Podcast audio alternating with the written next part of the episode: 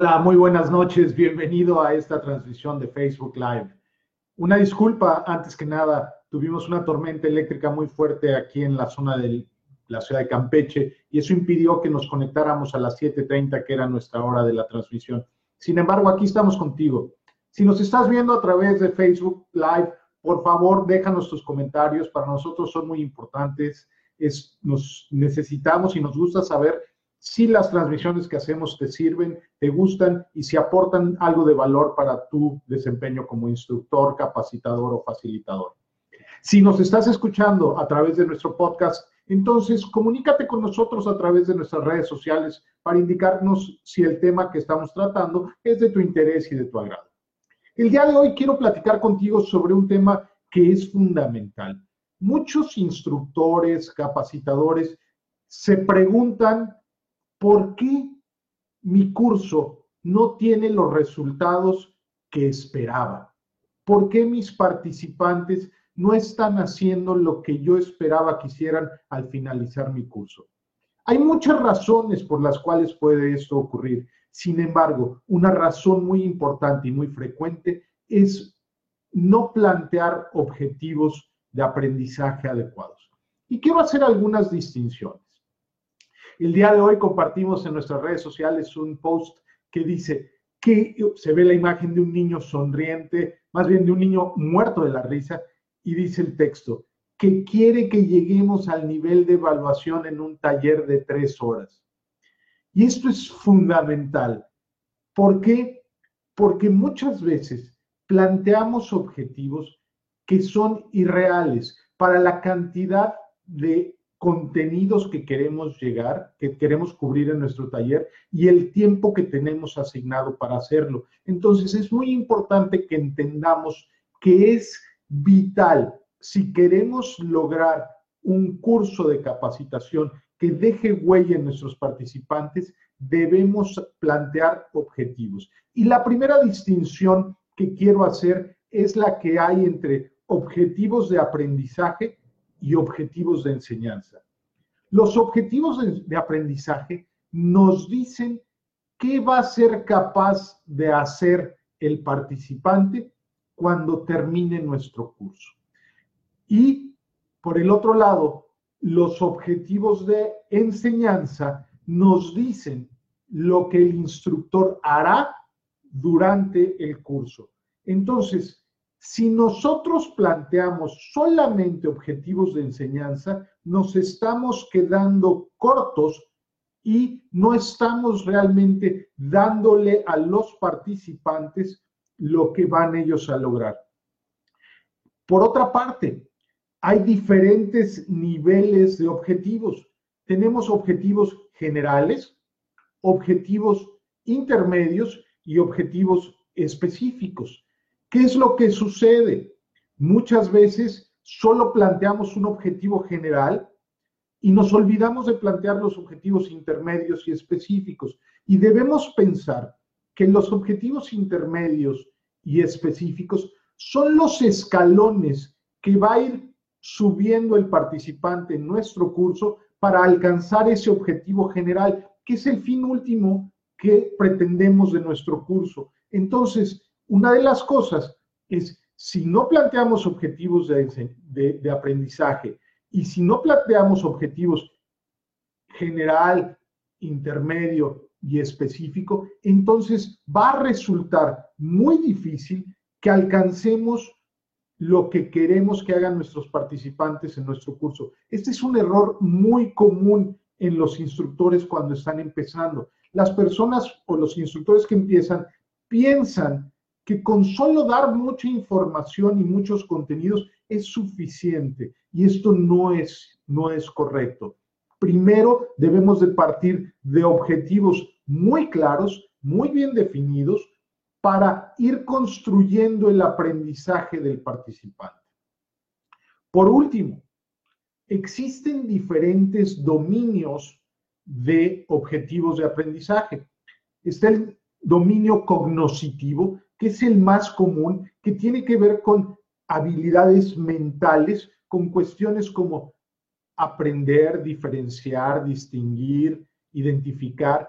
Y el último nivel de esos objetivos es la evaluación. ¿Por qué? Porque para poder evaluar, primero tengo que conocer, después tengo que identificar, después tengo que analizar, después tengo que sintetizar y finalmente puedo llegar a evaluar. Si yo no hago todos los pasos intermedios, no voy a alcanzar el nivel de evaluación que estoy pretendiendo en mis participantes.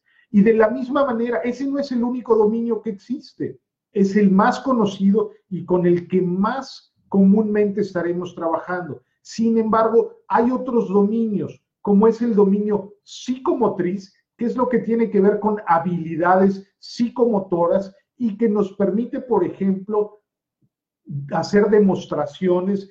Este es muy útil, por ejemplo, para los que se dedican a dar cursos de cocina.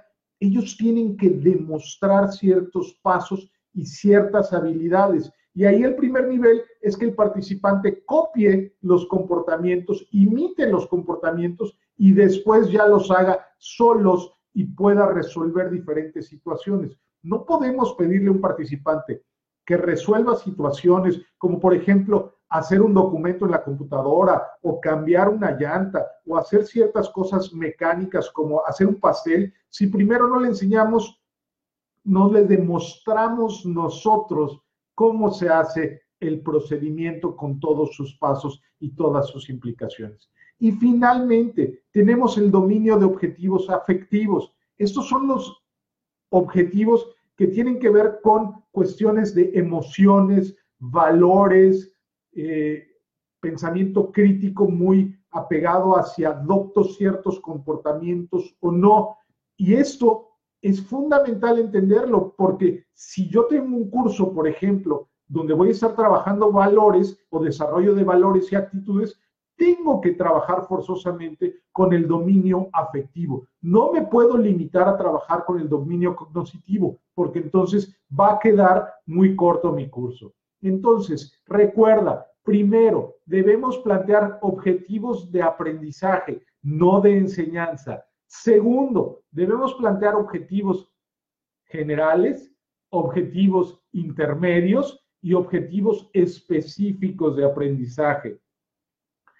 Gracias, Pedro, por tu comentario. Me da mucho gusto. Veo gente conectada. Me da mucho gusto verlos por aquí. Gracias por sus comentarios. Y finalmente, debemos contemplar, trabajar en el dominio de, de objetivos que sea el ámbito de acción de nuestro curso. Si es un curso donde lo que esperamos es que los participantes desarrollen habilidades mentales como conocer, evaluar, sintetizar, debemos trabajar con objetivos del dominio cognoscitivo. Si queremos trabajar cuestiones psicomotrices o, cuestiones como hacer un pastel, hacer algo en la computadora, reparar un auto, debemos trabajar con objetivos del dominio psicomotriz. Y finalmente, si queremos trabajar con cuestiones de valores y actitudes, tendremos que trabajar con objetivos del dominio afectivo.